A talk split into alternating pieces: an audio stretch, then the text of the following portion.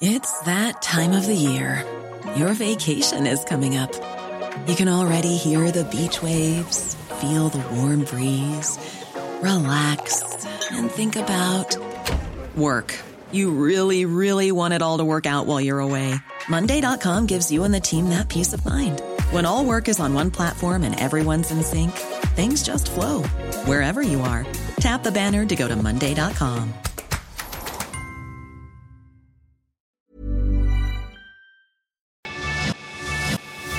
te lo cuento. Tu dosis diaria de noticias.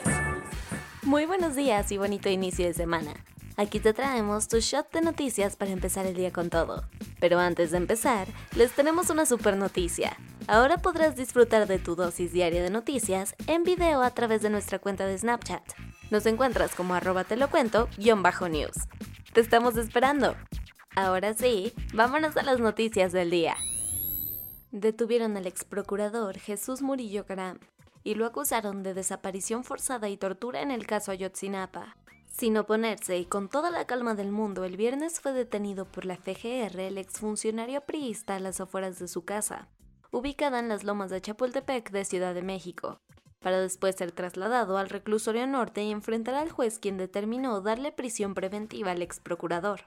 Todo esto a un día de la presentación del informe de la Comisión de la Verdad para el caso Ayotzinapan, donde refutaron la verdad histórica, aquella versión permeada de irregularidades que dio Caram para decir que los normalistas fueron incinerados en el basurero de Cocula y que ahora le está costando su captura.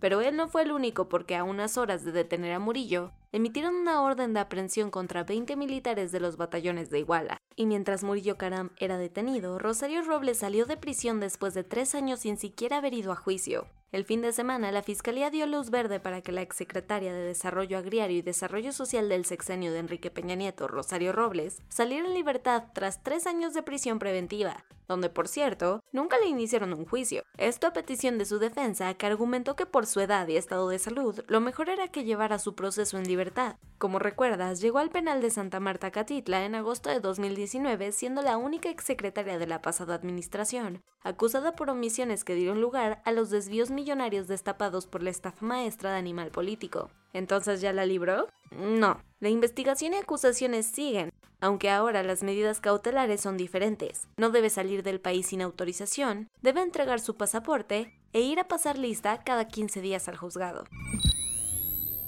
Daria Dugina, hija del aliado de Putin y ultranacionalista ruso Alexander Dugin, murió en la explosión de un coche bomba a las afueras de Moscú.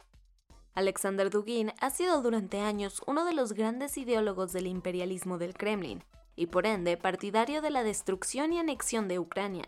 En este contexto, la trágica muerte de su hija toma revuelo, más aún en tiempos en donde la invasión a Ucrania ha sido la prioridad del régimen que defiende. Al respecto, aunque no están claras las intenciones y autoría del atentado, Kiev negó las acusaciones que desde Rusia lo vinculan a este, por otro lado, Vladimir Putin aceptó por fin que inspectores del Organismo Internacional de la Energía Atómica hagan una misión internacional para inspeccionar la planta nuclear de Zaporilla, que siga entre el fuego cruzado. Vámonos a los cuentos cortos.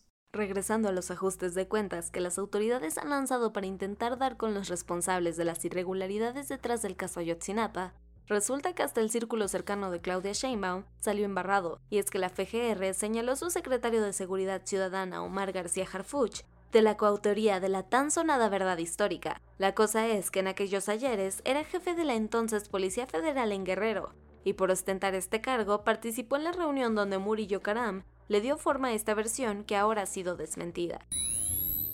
Muy contentote y de manteles largos, el legislador del PT Gerardo Fernández Noroña presumió en sus redes sociales que ya es vestida el mandatario venezolano Nicolás Maduro. Esto después de que se diera una vueltecita por Venezuela al lado de una comitiva conformada por más diputados integrantes del Grupo Parlamentario de Amistad México-Venezuela.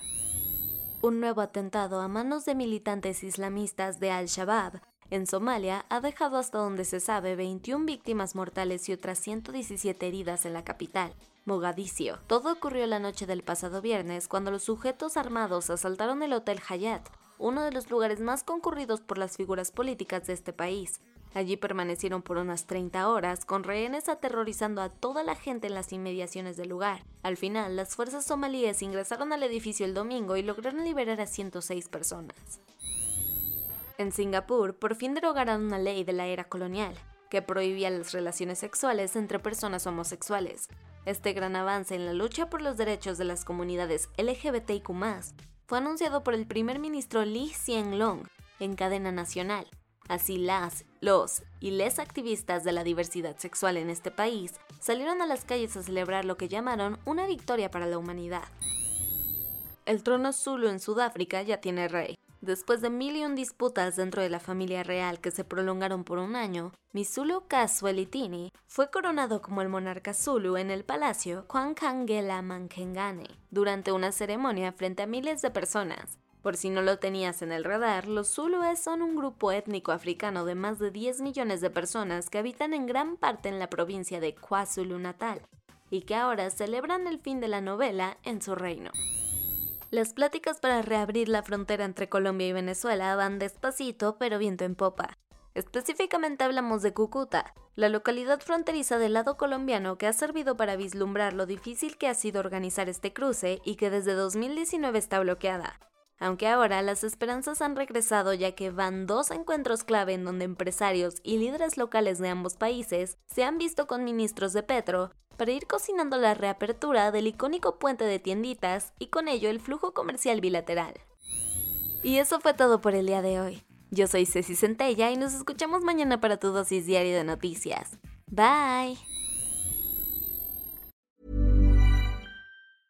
Hey, folks, I'm Mark Marin from the WTF Podcast, and this episode is brought to you by Kleenex Ultra Soft Tissues your ally to help tackle your allergy symptoms this season. I love the change of seasons, but nobody loves pollen and all those other things floating in the air that make you sneeze during this nice weather. Kleenex Ultra Soft tissues are hypoallergenic and allergist approved. So fight back against watery eyes and runny noses without worrying about irritating your skin. For this allergy season, grab Kleenex and face allergies head on.